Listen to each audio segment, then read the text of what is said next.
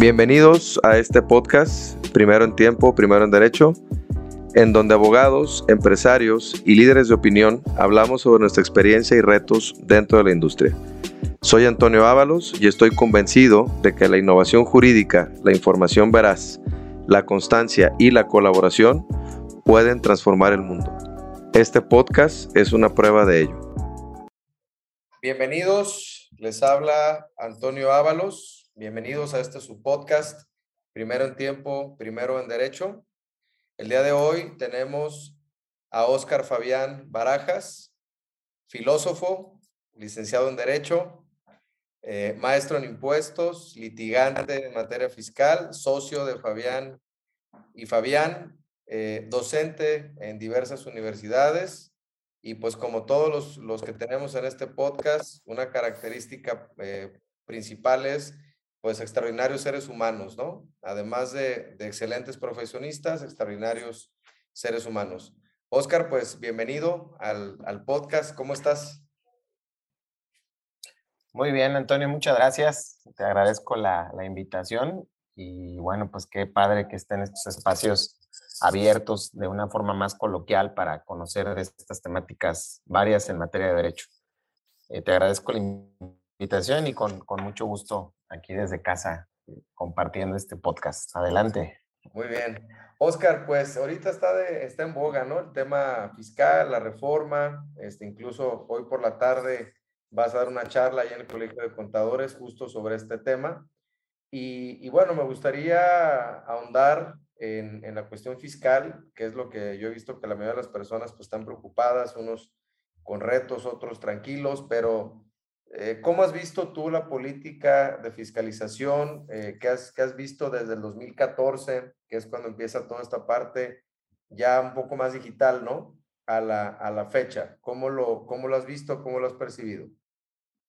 Sí, fíjate que eh, es, es, interesante la, la, forma en que se ha estado realizando el, el esquema de fiscalización o la política de fiscalización, porque a partir 2014 tuvimos ya un enfoque distinto en cómo la autoridad detectó, y yo diría sobre todo basado o basada en una política internacional. Eh, anteriormente, si no sé qué edad tengas tú, eh, no sé si seamos como de la edad o, seamos, o, seas más, más joven, yo creo que sí, pero hace algunos años, normalmente cuando entraba una nueva administración, se incrementaban los impuestos. Era la forma en que se utilizaba la recaudación y normalmente pues los fiscalistas y los contadores públicos y los abogados discutíamos sobre el incremento de contribuciones, se diseñaban nuevas políticas impositivas y al final eh, terminaba pagando siempre más las personas que siempre pagaban. Es decir, había como una especie de fiscalización cautiva. Era mucho más fácil para la autoridad fiscal eh, pues recaudar a partir de las empresas formalmente establecidas y había un campo muy fructífero, muy fértil, por llamar esa palabra, eh, para la evasión fiscal y para la ilusión fiscal. O sea, había mucha planeación fiscal elusiva, eh, inclusive en aquellos tiempos se pensaba que quien pagaba muchos impuestos era porque no tenía un buen asesor, o sea, había un enfoque un tanto, creo yo, era, era más inteligente quien evadía al que pagaba. Entonces, esto eh, se incrementó de forma exponencial con la llegada de un esquema eh, que salió completamente de estas políticas de planeación. No quiero justificar esto que te voy a comentar, pero hace algunos años eh, las políticas, vamos, las planeaciones de las empresas para aprovechar la ley, por decirlo de esa manera, tenían un tanto más de creatividad. Pero llegó un esquema este, en determinado momento donde esto se volvió muy burdo y empezó a evadir al fisco federal de una manera, yo diría, este, muy exponencial, muy sucia, a través de eh, esquemas de ventas de facturas, de esquemas de actividades simuladas, pero que además eh, México fue un talante en estas, en estas prácticas evasivas a nivel internacional. Y justamente eh, a partir de esta situación, organismos internacionales, por ejemplo la OCDE o algunos tratados en materia tributaria internacionales, le sugirieron a México algo muy importante que creo que es justo a partir de 2014 donde da este viraje, este cambio sustancial, que tiene que ver con la no, el no incremento de impuestos, porque eso al final terminaba pagando una pequeña porción de la población, sobre todo los asalariados.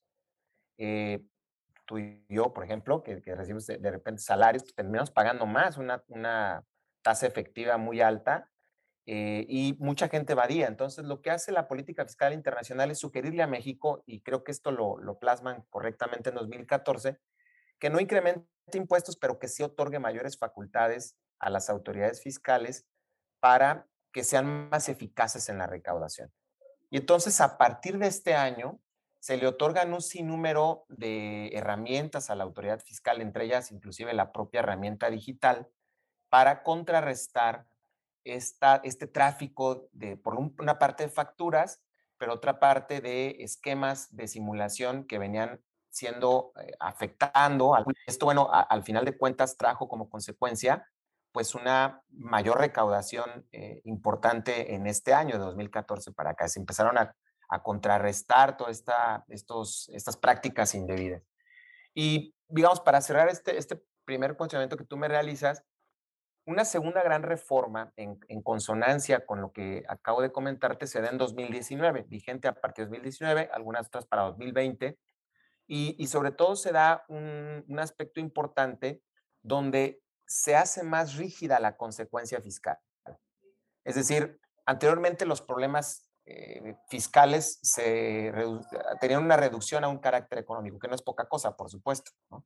Pero eh, dentro del carácter económico, al final los litigantes podríamos defender a un particular en el enfoque patrimonial y finalmente pues el, contribuyente que, eh, vamos, era sorprendido por la autoridad fiscal en algunas prácticas indebidas, pues bueno, su problema se limitaba a temas económicos. Y esto también, Antonio, que es de, sobra conocido, pues propiciaba grandes adeudos fiscales, pero contribuyentes inactivos con los cuales pudieran pagar. Entonces se crearon muchas personas morales, eh, no tenían activos con qué pagar, se utilizaban para defraudar.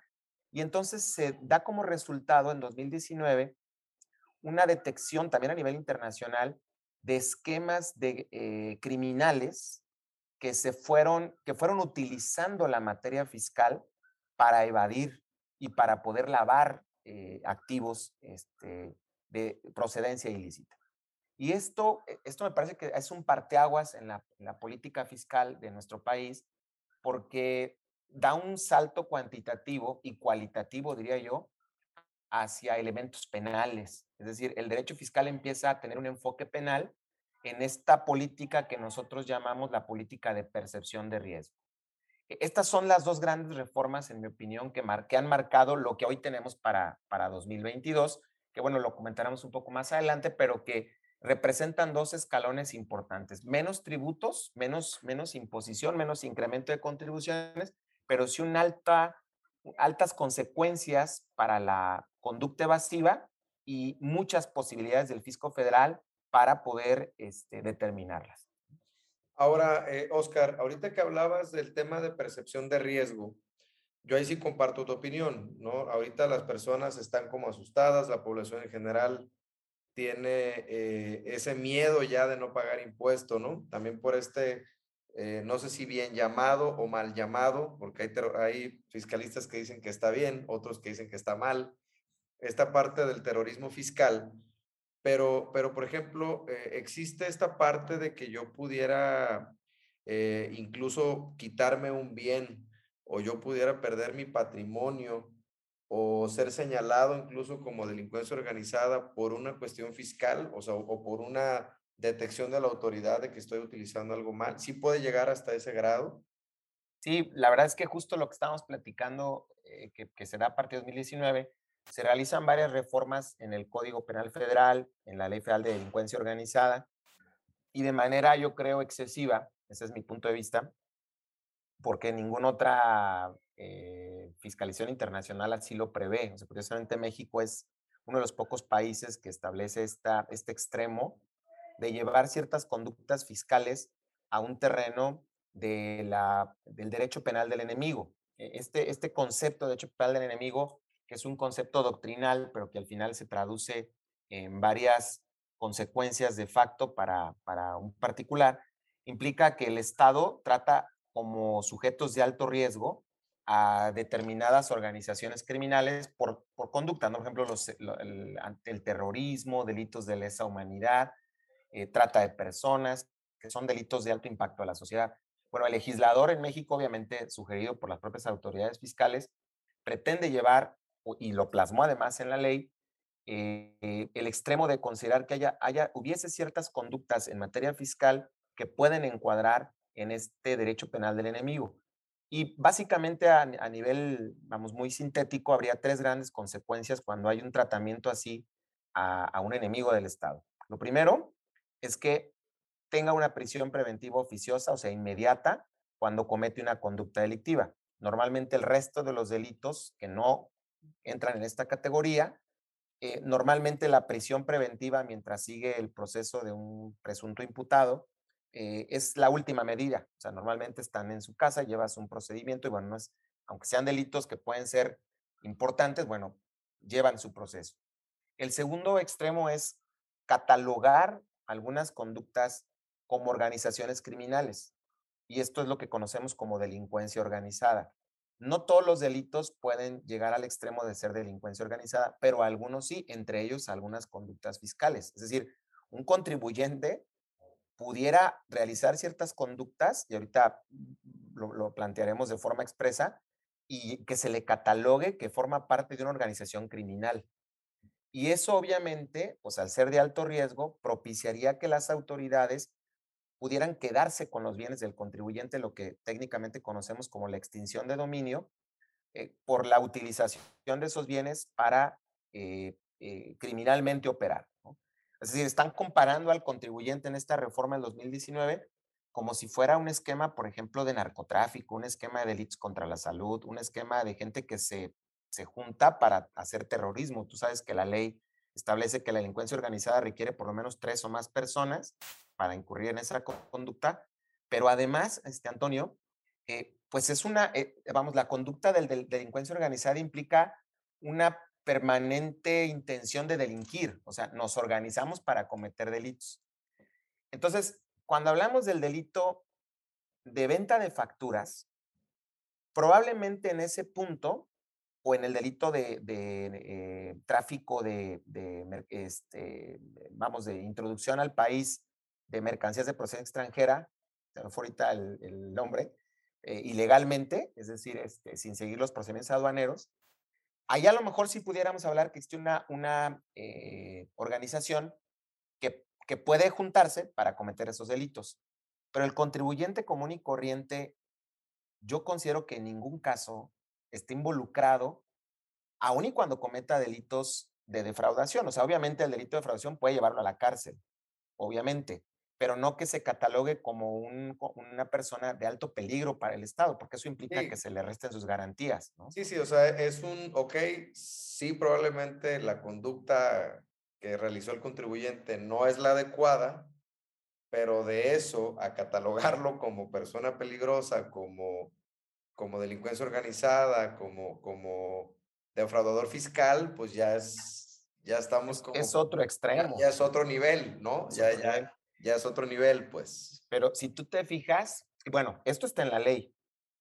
Ya hoy lo puede hacer la autoridad. Por eso es que hemos visto en prensa del año pasado, sobre todo el año pasado, eh, que en grandes empresas eh, multinacionales salieron en medios de comunicación aceptando, por así decirlo, sus conductas este, evasivas en prensa.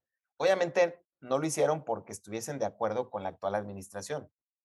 Obviamente existió un acto intimidatorio de llevar a prisión preventiva a los accionistas, ¿no? Porque además esta percepción de riesgo, Antonio, si queremos cuadrar a tres personas, pues estaría el contribuyente, estarían sus representantes legales en caso de ser personas morales y los asesores fiscales.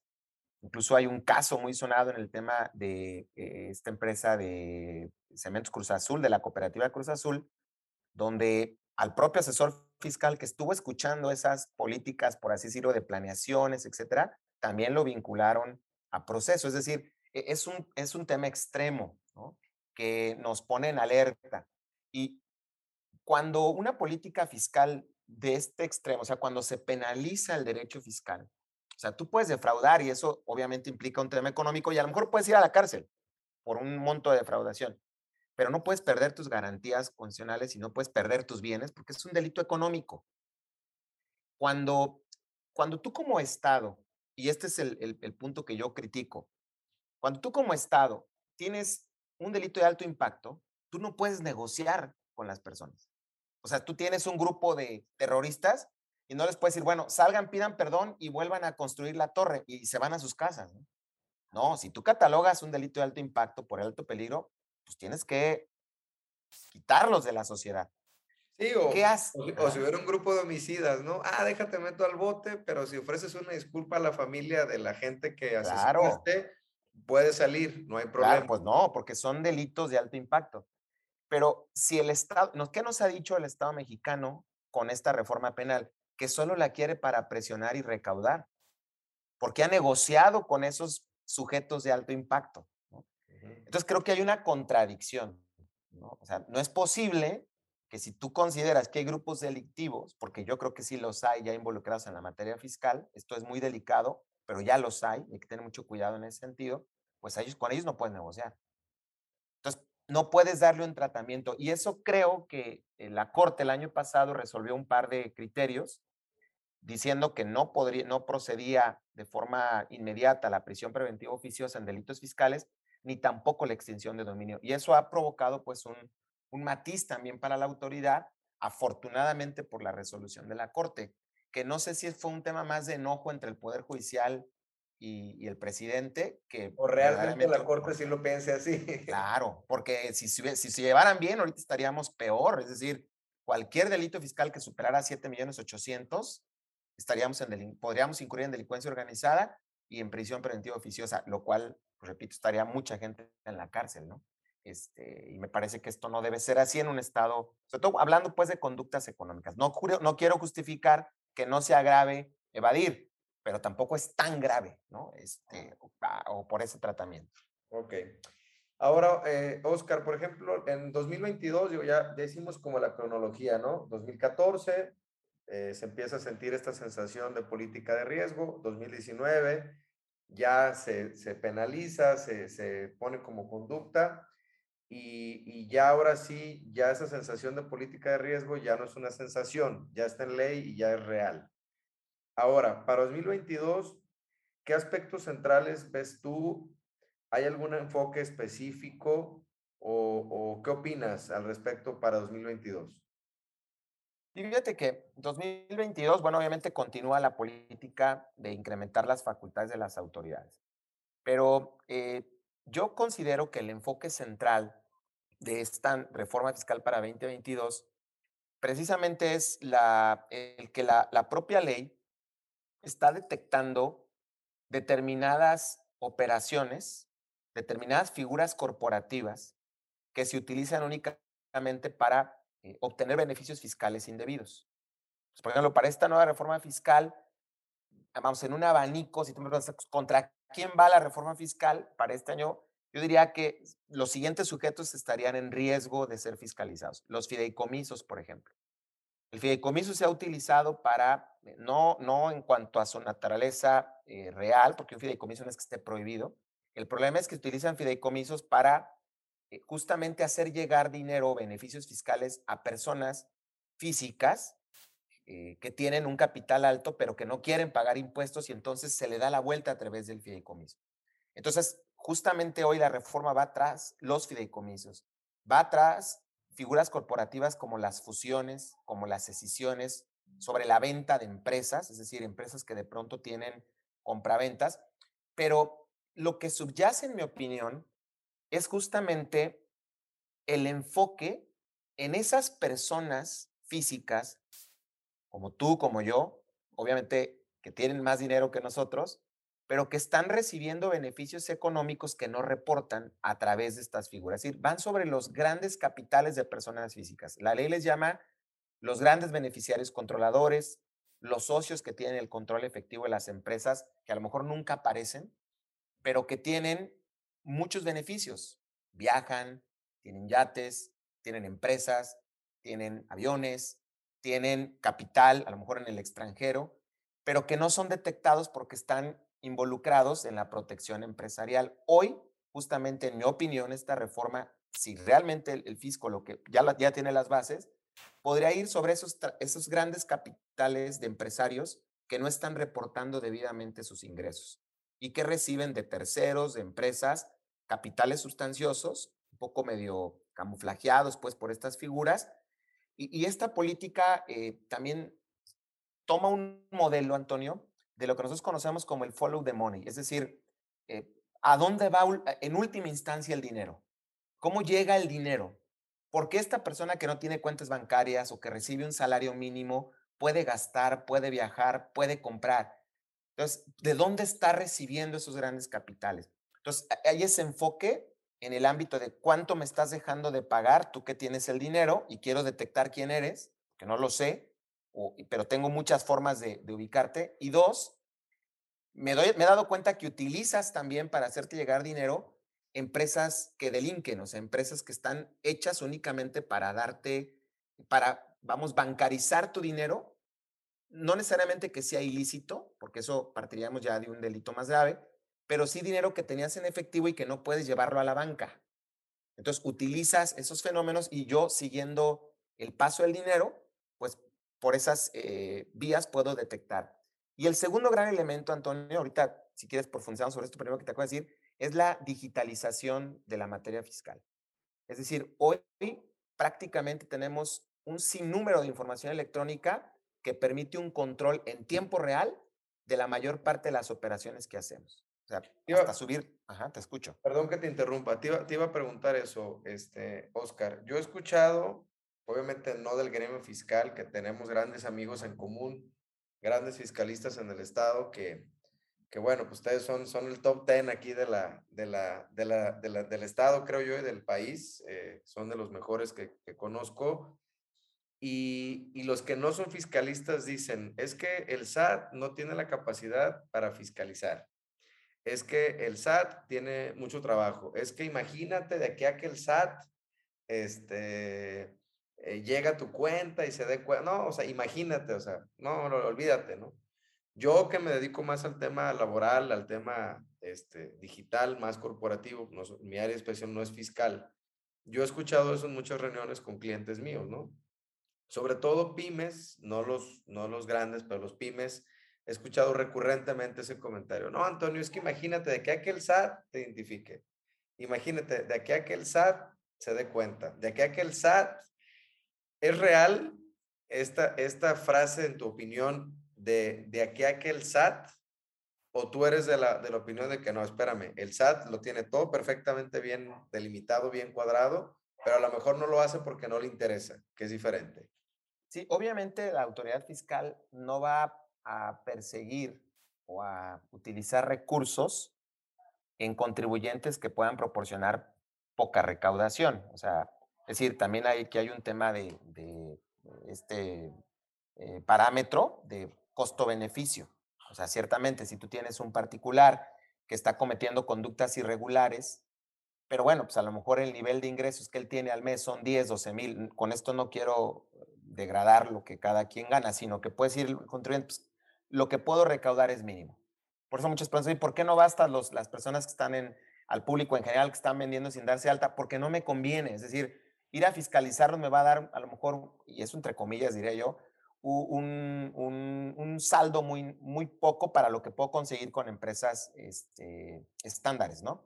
Sin embargo, hoy, precisamente, eh, y esto tiene mucho que ver con la política de, de, riesgo, esto se ha cambiado, ¿eh, Antonio? Porque hay ciertas conductas que hoy van a ser mucho más fiscalizadas. O sea, si yo tengo un fideicomiso, si recibo depósitos en efectivo, si recibo transacciones del extranjero, eh, pues obviamente eso, eso me puede eh, detonar inmediatamente en un algoritmo digital que yo pueda salir ahí como un contribuyente susceptible de revisión. O sea, hoy ya no es una persona la que está viendo si tú incumples o no. O sea, hay un algoritmo interno del SAT, una inteligencia digital que te dice, a ver, hay, estas son las conductas, obviamente nadie sabemos cuáles son, pero estas son las conductas y estos son los montos, ¿no? oye, aquí detonó ya una conducta y sales tú, Antonio Ábalos, oye, pues yo me porto re bien, sí, pero es que tuviste una operación que para nosotros en nuestro sistema de algoritmo de inteligencia ya nos detonó. Entonces, ya un ser humano que revisa que estás ahí dice, a ver, ¿nos conviene o no nos conviene?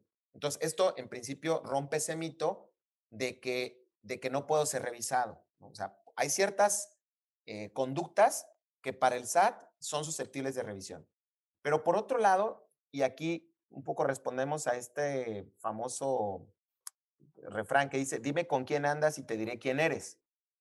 Si tú te juntas con gente peligrosa, si tú haces operaciones con sujetos de alto riesgo, por ejemplo, tú tienes una operación, voy a ponerte un ejemplo muy simple, ¿eh? sin, sin conocimiento de causa. Lo voy a poner en mi persona.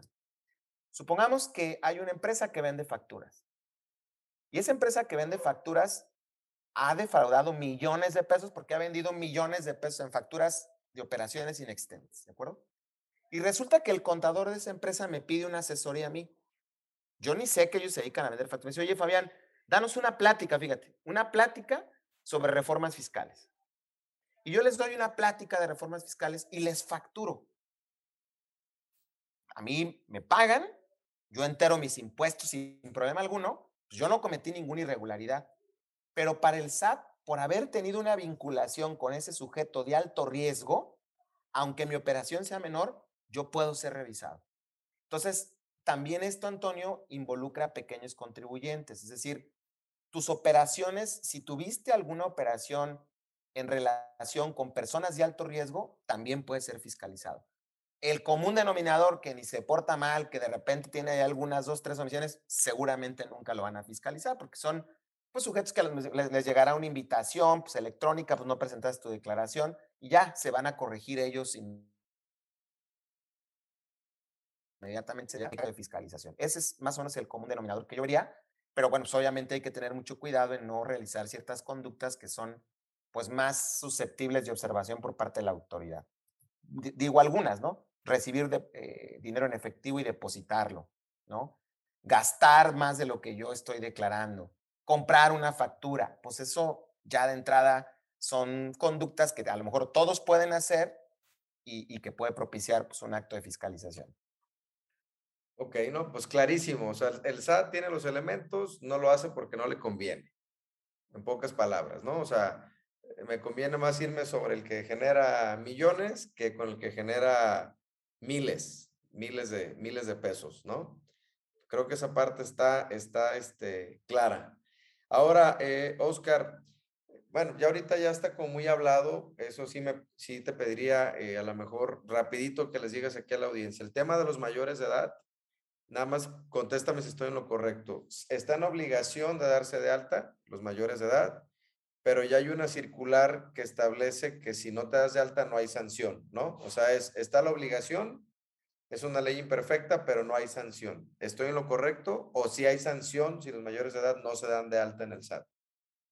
Sí, no, estás en lo correcto. Es decir, está la obligación, pero están dando como un periodo de gracia y sobre todo, eh, pero eso no quiere decir que más adelante no haya una multa. Sí, no, pero al día de hoy no hay multa. Al día de hoy no. Y, y esto no. es por, pues, precisamente por la pandemia, por la falta de citas, es muy complicado que puedas tú acudir, ¿no? ¿Qué se persigue con eso? Realmente la política interna, pues es tener mayor control, saber quiénes son contribuyentes potenciales, porque además ahí sí puede haber un factor de riesgo, que haya muchos jóvenes o mayores de edad que estén recibiendo ingresos y que no lo reporten, ¿no? Yo, yo, tengo un amigo cercano, por, por, por un ejemplo, que, que él me dice, yo nunca voy a pagar impuestos. Pues hasta ahora la política fiscal no se ha preocupado por ti, porque, pues porque tus operaciones son en efectivo. Pero tal vez el día que tú quieras que compres algo, que pagues una tarjeta de crédito, que saques una tarjeta en Liverpool y ahí encuentre la autoridad que estás gastando, pues justamente decir, ¿por qué no te diste de alta? ¿no? El darse, el inscribirse es una obligación formal.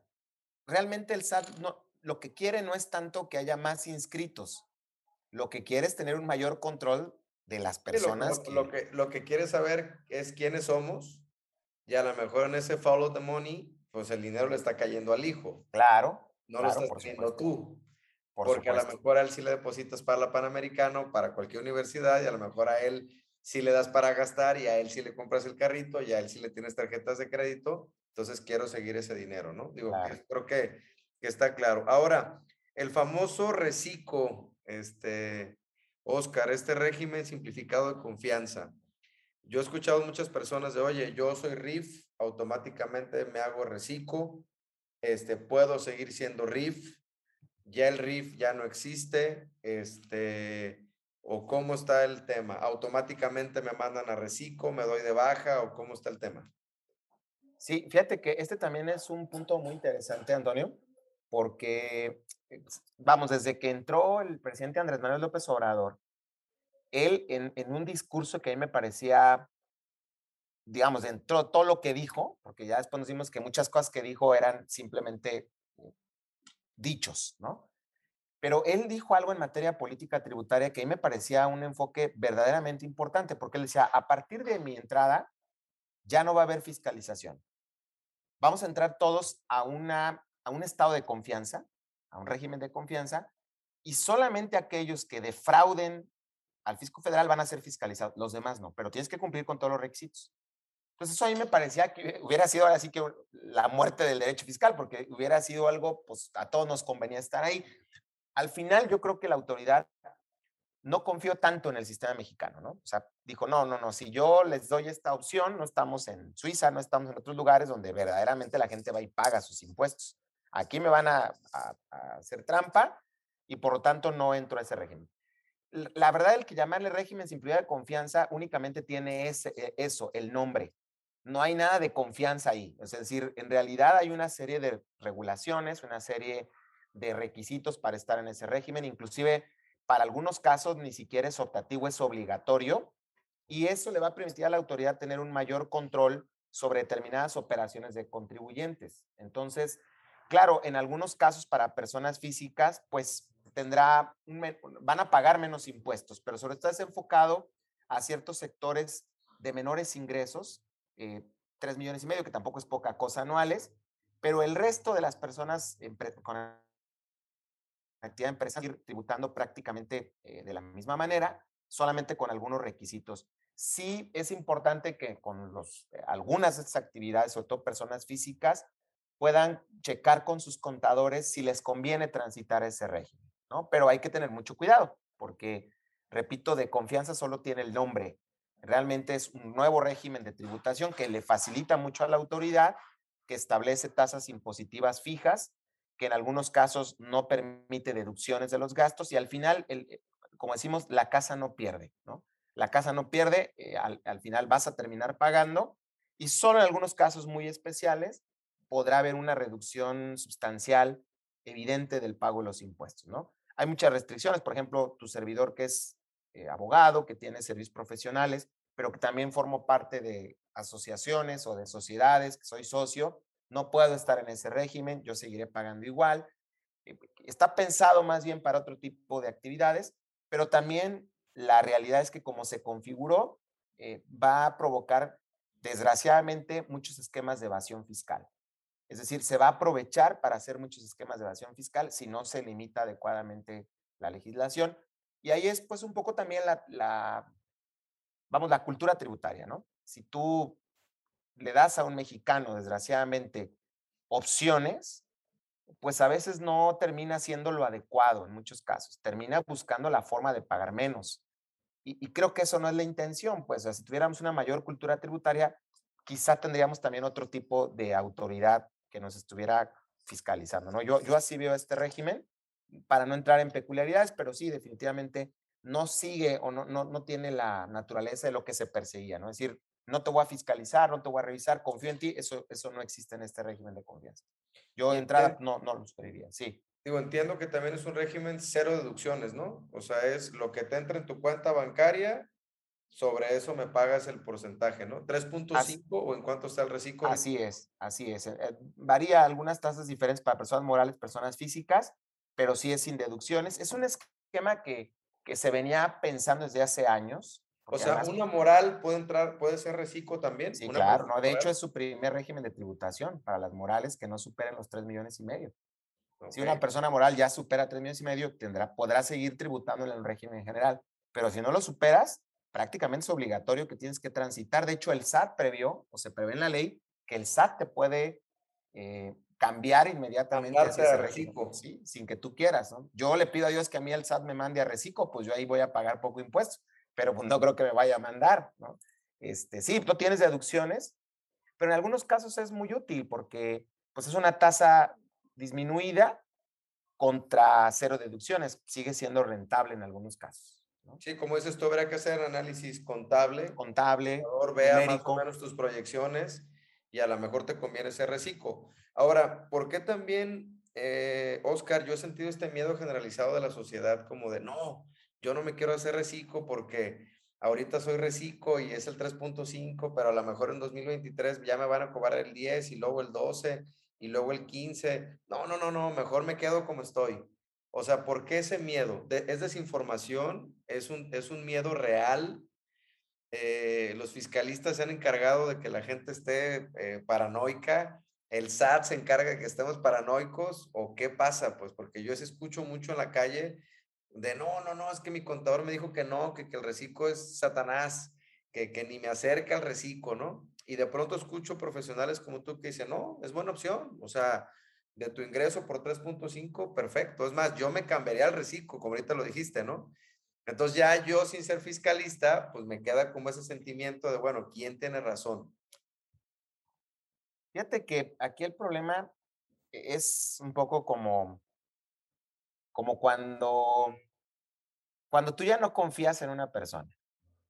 Es decir, cuando tú pierdes la confianza, mi papá dice una, una frase que se me hace coloquial, pero muy interesante. Él dice, la confianza es como la virginidad. Cuando se pierde, por más que hagas, ya, no regresa. Ya es un status quo que no puedes variar. Yo creo que eso ha pasado con las autoridades también, Antonio. O sea, nos cambian las reglas del juego cada año, cada seis meses. Entonces de pronto dicen, oye, ven, mira, te voy a dar este beneficio. Y ahí va uno y lo hace y de repente al año, ya no, ahora va por este lado. Tan solo teníamos un régimen de incorporación fiscal que se vendió como la, pues lo máximo, ¿no? La panacea. La panacea. Y ya hoy se está cambiando y dicen, ya no. Oye, pero que puedes quedarte ahí 10 años, sí, pero pues básicamente ya, ya cambió. Ahorita tenemos un régimen de confianza y si el año entrante o en dos años que viene una nueva administración se les ocurre otra cosa, pues se lo van a quitar. Y entonces, ¿qué pasó con todos estos beneficios que teníamos? Entonces, yo creo que aquí tenemos que ser más bien metódicos. Y ahora, eh, metódicos. Oscar, perdón que te interrumpa. Aquí, eh, ¿estás de acuerdo que se está violando un principio general de derecho que dice que no puede aplicarse una ley en efecto retroactivo en perjuicio de persona alguna. O sea, el RIF no puede decir, oye, a ver, espérame, a mí me prometiste ser RIF 10 años, como tú dices ahorita, me prometiste ser RIF y ahora me obligas a irme como reciclo porque ya me desapareciste el RIF. ¿Sí cabría algo así o, o, en materia fiscal es tajante y se acaba el RIF y venta reciclo y no fin de la discusión? O, no, o a lo mejor los RIF no lo hacen porque no vale la pena, porque no hay recurso. Sí, bueno, eh, sí, obviamente, inclusive la propia ley ya previó en, algún transitorio esa, esa situación. Es decir, para efectos de no afectar situaciones anteriores, te dejo que termines hasta tus 10 años o que te transites al confianza. O sea, te, lo, te doy ese régimen de opción, ¿de acuerdo? Pero, pero el punto es digo, y tenemos mucha experiencia en el litigio en estos, en estos eh, aspectos, Antonio, ya más técnicamente diríamos. por eso te lo pregunté, porque sé que, tu, que tu expertise es, es, litigio, o sea, no crees que fue al aire la pregunta, Fabián. Sí, no, no, no. Hay, hay, hay, mucha expertise en el litigio de esta circunstancia, pero bueno, tenemos, la Corte da unos bandazos impresionantes, ¿no? Al final ellos también protegen el, el interés público. El erario, sí, el erario. El erario, y, y bueno, hay situaciones de, de, de, hecho que, pues, por supuesto, son violatorias de este principio de no retroactividad. Y bueno, se, se han desatado una serie de amparos en muchos temas, ¿no? Y ahí hay una variación de conceptos, y para los que están, van a escuchar este app, que son un poco más técnicos, pues eh, el, la, el principio de no retroactividad lo analizamos técnicamente y desde la Corte, desde el ámbito de, de, la teoría de los componentes de la norma. O sea, no, no se sujeta únicamente a un tema de si se aplica o no hacia el pasado o hacia el futuro, sino que hay, habrá que ver si se configuraron situaciones de hecho que ya no se pueden trastocar ¿no? en, en, esa, en ese análisis de cómo se compone una norma en cuanto a su configuración y efectos, que es un tema más técnico. Entonces, desde ahí como que la Corte ha dicho, bueno, aquí sí te trastoco derechos adquiridos, aquí no. Entonces, yo te diría de forma vamos, genérica tu pregunta, en algunos puntos sí se violaría la no retroactividad, en otros puntos no, porque todavía nos encontramos ante expectativas, ¿no? No ante situaciones jurídicas y de facto ya realizadas. Sí, sí, Yo, yo la pregunta es, a ver, yo era RIF, yo pagaba cero. Ahora soy reciclo, pago 3.5. Ahí sí a lo mejor había una afectación, ¿no? Depende, porque, porque era, era ejercicio por ejercicio. Es decir, no, no, no, yo no diría de forma tan, determinante, tan tajante. Definitivamente no, porque, pues obviamente, eh, cada ejercicio tú tenías una este, posibilidad, ¿cómo se llama?, de poder tributar de determinada manera, ¿no? Entonces, pues la verdad es que eh, no, no necesariamente estamos en ese supuesto. ¿Puedo proyectar yo aquí? Claro. Sí. Fíjate, te presento la tablita, ¿no? Ahí está para este, los, los reciclos de personas físicas, ¿no? 1% hasta 2.5, o sea, realmente es un beneficio muy alto el que pudiera tener una persona física. Si tú ganas hasta 3 millones y medio, terminarías pagando 2.50 de impuestos. Cuando yo pago, por ejemplo, el 35%, por más deducciones que yo pueda tener, pues no le llego a ese monto, ¿no? Entonces, si para todos fuese posible, tendríamos una, un real beneficio. Pero vuelvo a repetirte, el problema es la confianza, Antonio.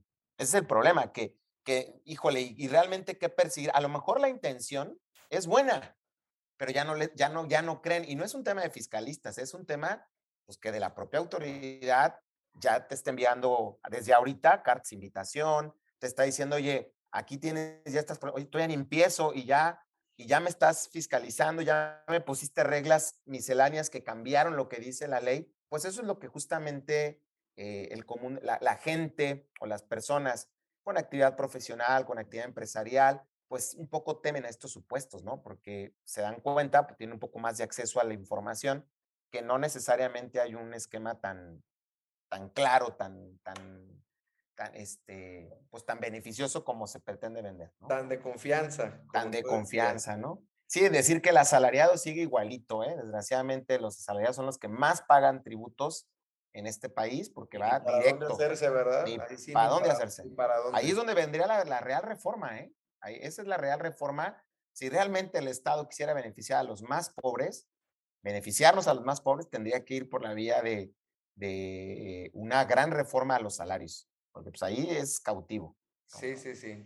Bueno, mira, Oscar, una, una característica de este podcast este, que, que tenemos es a nuestros invitados especialistas, siempre les pedimos a lo mejor un consejo, ¿no? Eh, ¿Qué debemos prevenir?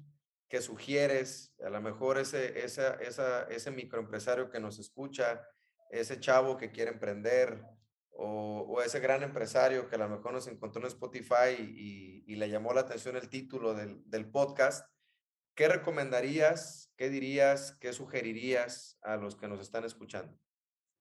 Bueno, yo, yo que me dedico a la defensa fiscal, que así como tú te dedicas a, temas laborales, sociales, etcétera, eres más sensible a las problemáticas que puede detonar una un problema.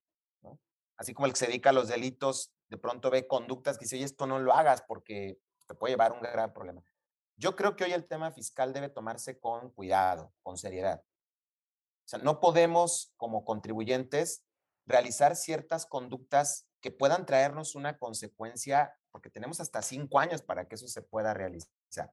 Tu pregunta que me hiciste hace un momento me parece muy importante. No me pasa nada. No, sí te puede pasar. Sí te puede pasar porque como ahora tenemos una inteligencia artificial electrónica, tu nombre puede aparecer, tu empresa puede aparecer, aunque sea con poca cuantía, pero de ahí empezar a destacar, oye, pues tú también hiciste estas conductas y puedes ya resultar un sujeto interesante para la autoridad. Un problema fiscal puede llevarte a la ruina.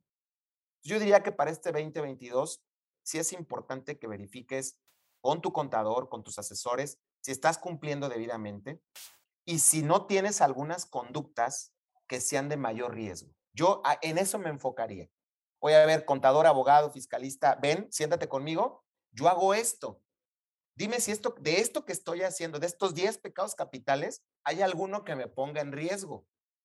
A lo mejor puedo a decir, ¿sabes qué? Ninguno de los 10 pecados que tú estás cometiendo es tan grave como para que te preocupes, pero a lo mejor el 2 y el 3 sí. Y eso sí valdría la pena que los cuidaras. Yo eso es lo que le recomendaría hoy a, los, a las personas, ¿no? a, los empresarios. Siéntense y revisen de las conductas que ustedes realizan, de la forma de operar de la empresa, cuáles de ellas son de alto riesgo, porque nosotros como asesores ya lo sabemos. O sea, por ejemplo, si yo te pregunto a ti, Antonio, yo soy patrón y a veces hago esto con mis trabajadores, pues está bien. Sí puedes hacer, ¿está bien o no? Oye, esto no, esto sí que, esto es lo más grave. O el doctor dice, oye, yo como así, me echo tres nieves, un dos vinos, pero en la mañana me, tomo un whisky sin desayunar, eso es peligroso. Con no lo hagas. cigarros. Con tres cigarros, eso no lo hagas, ¿de acuerdo? Lo demás, bueno, te va a hacer daño, pero no tanto. Yo creo que eso es lo que hoy el empresario podría eh, revisar, el, la persona física, el, asesor fiscal, eh, el abogado, el contador, el doctor, el dueño de una empresa, el papá de una familia. Tendría que revisar si dentro de sus obligaciones fiscales tiene alguna que pueda detonarle una problemática, porque como te lo he comentado, hoy ya no son seres humanos los que revisan. Un ser humano se tarda más en encontrar esos detalles, pero una, una computadora no. Una computadora inmediatamente detona y de ahí puede desprenderse un problema fiscal para ti. Y sobre todo, Oscar, este, asesoría responsable, ¿no? Que también es lo que yo pregono mucho en mi podcast. Invitar al gremio tanto a los contadores como a los abogados a dar asesorías responsables, éticas profesionales con alto sentido de valor, porque tristemente tenemos cada colega o tenemos cada pseudofiscalista que, que te ofrece estrategias muy peligrosas y, y, y andan ahí por la calle vendiendo como lo mejor del mundo y cuando ya caen con fiscalistas serios como tú, dicen, oye, pues eso no es ser fiscalista, o sea, eso es vender estrategias y eso es ser un vendedor, no es ser fiscalista. No sé si compartas mi opinión. Invitar al gremio a esta, a, esta responsabilidad, pues, eh, a esta... Sí, definitivamente yo, yo y vamos, ahora sí que entre gitanos no nos leemos las manos, pero la realidad es que sí, yo tengo la oportunidad de dar clases en universidades a licenciaturas. Y mucha gente me pregunta, oye, ¿y por qué das clase en licenciatura? Vamos, no por demeritar la licenciatura, pero ¿por qué lo haces? Porque justamente una de las cosas que a mí me interesa es hacerles ver a los, a los jóvenes abogados que la imagen del abogado está muy demeritada. pareciera que el abogado tiene que ser tramposo para, para ser exitoso y yo creo que eso no es así. Yo creo que la honestidad, yo creo que la seriedad.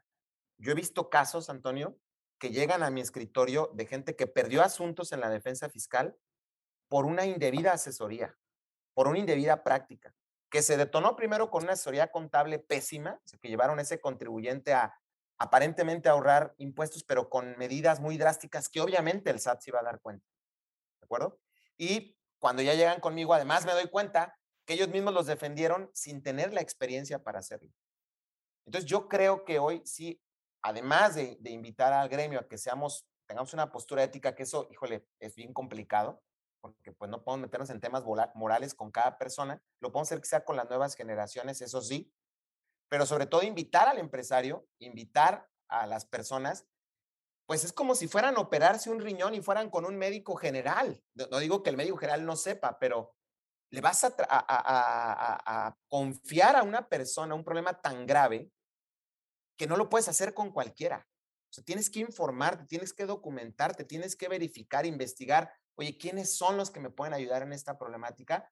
Porque puedes caer en manos de personas que no tengan la suficiente preparación y como son asuntos cuantiosos, pues pueden ser muy atrayentes para ellos. Entonces, creo que sí es, yo, yo invitaría más bien al empresario a, tener cuidado, a, la persona física, a tener cuidado de cómo se asesoran de pedir una segunda opinión, como lo hacemos con un médico. Este, tal cual, para eh, pues tener una adecuada defensa, una adecuada asesoría en ese sentido, ¿no? Yo tengo una frase que me encanta que dice, ¿quieres un consejo profesional? Pídeselo a un profesional. Es correcto. o sea, tienes un tema psicológico, pues ve con un psicólogo. O sea, no le hables a tu compadre o a tu amigo para ver el qué opina. No, no, no. O sea, ve con un psicólogo y dile, oye, tengo esta problemática, ¿cómo lo puedo resolver? tienes un problema legal, fiscal, pues acércate con un fiscalista, no te acerques con un laboralista o no te acerques con uno de medio ambiente, o sea, ¿sí? Entonces, bueno, creo yo que la colaboración y la innovación jurídica debe de, existir. Oscar, ¿algo más que nos quieras compartir? Que nos quieras... Este, agradecerte. Yo creo que esos ejercicios son coloquiales, son muy, son muy, llegan a más gente y ojalá que, que bueno, pues continúes con esta este, actividad, eh, una bonita iniciativa. Eh, y bueno, pues ojalá que sea también muy exitoso y que todo esto que hemos platicado de esta manera pueda eh, ser escuchado y pueda servir, pueda servir de algo a, quienes lo hagan, porque creo que hoy más que nunca tenemos que estar informados. Muy bien. Oscar, ¿cómo te encontramos en redes sociales? Este, ¿cómo, si alguien que escucha el podcast quiere contactarte, cómo te podemos encontrar? Pues soy youtuber, no, no es cierto. Este, puedes encontrarme en mi página de Fabián y Fabián Abogados. Ahí están mis datos. Cualquier cosa que necesiten, pues ahí los podemos atender con mucho gusto. Nuestro despacho se llama así, Fabián y Fabián Abogados. Somos especialistas en la defensa fiscal. Y bueno, pues ahí están los datos, son públicos. Cuando ustedes necesiten alguna opinión, con mucho gusto nos pueden buscar y será un placer atenderlos. Perfecto. Bueno, pues muchas gracias a toda la audiencia. Gracias a ti, Oscar, que nos escuchan en este su podcast, Primero en Tiempo, Primero en Derecho. Agradecerles el regalo de la escucha y reiterar, como lo digo en todos mis podcasts, agradecerles de nuevo por regalarnos su tiempo, que es el recurso finito más valioso que tenemos todos los seres humanos. Gracias y hasta la próxima. Nos vemos.